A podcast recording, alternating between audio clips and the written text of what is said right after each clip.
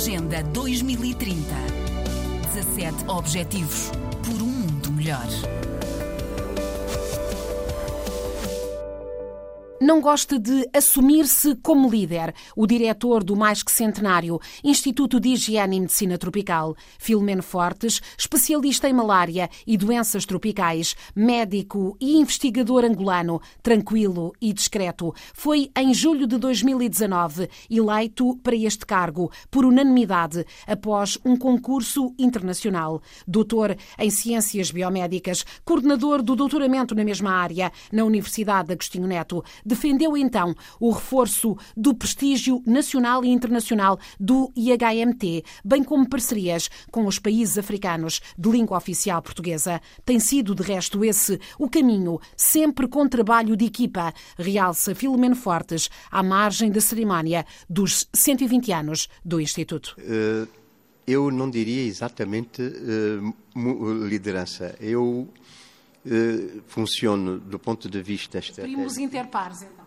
Eh, do ponto de vista estratégico, e foi o que eu disse logo que tomei posse eh, aqui aos colegas do Instituto, é que eu ia funcionar 60% moderador e 40% diretor.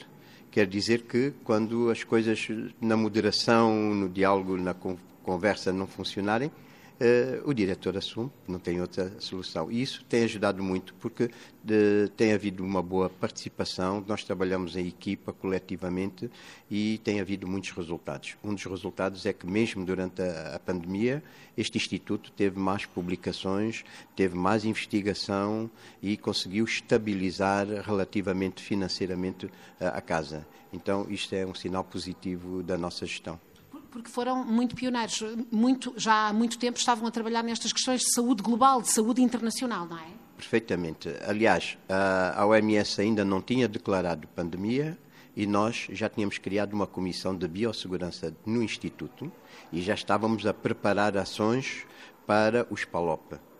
E foi nessa sequência que nós, por exemplo, apoiamos o desenvolvimento de um laboratório em Angola, logo para o diagnóstico de, de, da, da pandemia, foi nessa, nessa base que desenvolvemos muitos webinars e também por causa disso nós ganhamos dois prémios, um aqui a nível da, da, da, da Assembleia, do, do, do, nosso Parlamento, eh, sobre direitos humanos, de um trabalho feito por uma equipa liderada por uma das nossas eh, cientistas eh, a nível dos imigrantes. E ganhamos outro prémio com a plataforma digital do Imune PT sobre eh, a literacia em relação à vacinação para além de outros eventos que nós eh, desenvolvemos. E inauguraram um laboratório no meio disso tudo. E um laboratório que uh, há muito poucos no mundo com essas características, portanto é um, um insetário que vai permitir apoiar inclusive possíveis epidemias ou pandemias que possam surgir no futuro porque é um laboratório que está preparado para trabalhar com vetores, com doenças, com vírus, com bactérias, e então isso vai ajudar a melhorar a nossa capacidade de pesquisa. Já tivemos a oportunidade de visitá-lo. É uma espécie de berçário de insetos para os estudar e para também introduzir até insetos que vão minar, digamos, o potencial de transmissão. É isso, não é, professor? Exatamente. Isso dá para uh, transformar insetos os que agentes infectam... infiltrados, não é? É exatamente. Quer dizer que nós podemos pegar, por exemplo, num mosquito, uh, cientificamente chama-se mosquito transgênero, que é eu pego num mosquito que, é, que infecta as pessoas com malária, com zika, com qualquer coisa, modifico a estrutura genética do mosquito e ele deixa de ser uh, infectante. Nós temos capacidade para fazer isto neste momento. E, e uh, tem-se destacado já há muito nestas doenças transmitidas por vetores uh, e que têm, têm estado a ser responsáveis também por grande mortalidade, sobretudo nos países uh, mais pobres. Sim, as doenças, as doenças negligenciadas tropicais e nós não é considerado hoje pela OMS como doença negligenciada, mas a tuberculose e o VIH continuam a ser doenças negligenciadas e nós temos uma grande potencialidade para projetos de investigação e de apoio aos nossos países eh, de língua oficial portuguesa. E temos estado a trabalhar em projetos de investigação também nessas áreas. Para além da malária, estamos a trabalhar num projeto em Santo Tomé para a eliminação da malária.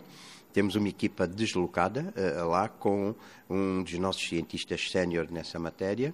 Estamos a trabalhar com projetos em Moçambique, uh, estamos a apoiar neste momento a Guiné-Bissau na revisão do seu plano estratégico sanitário.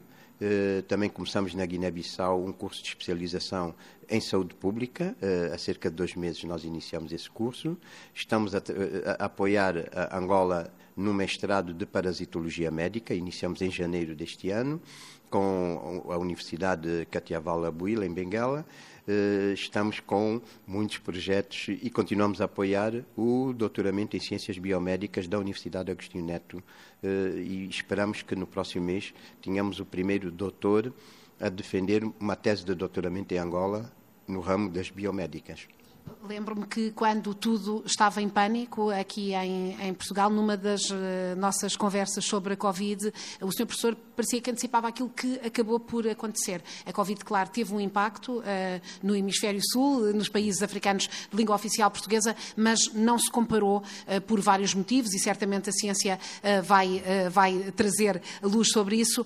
não se comparou ao impacto que teve noutros países, com uma pirâmide de população mais envelhecida e com menos uh, contacto, provavelmente, com vírus semelhantes. Uh, é, é, isso que, que, tinha previsto? Foi, uh, alinhou com as suas expectativas? Alguns dos meus argumentos estavam certos. Um deles era exatamente a, questão da idade, da esperança de vida. O outro é que estes países estão mais habituados a enfrentar epidemias e uma das primeiras medidas que foi tomada foi o encerramento de fronteiras, o controle de fronteiras, a, mobilização, a movimentação da população. Por outro lado, também estávamos a contar com o efeito das doenças endémicas, que produzem sempre uma reação imunológica no ser humano. Neste momento, continuamos a fazer um estudo para perceber se a vacina da BCG contra a tuberculose não terá sido também um elemento que possa ter ajudado os nossos países a não terem grande, uma grande explosão da pandemia.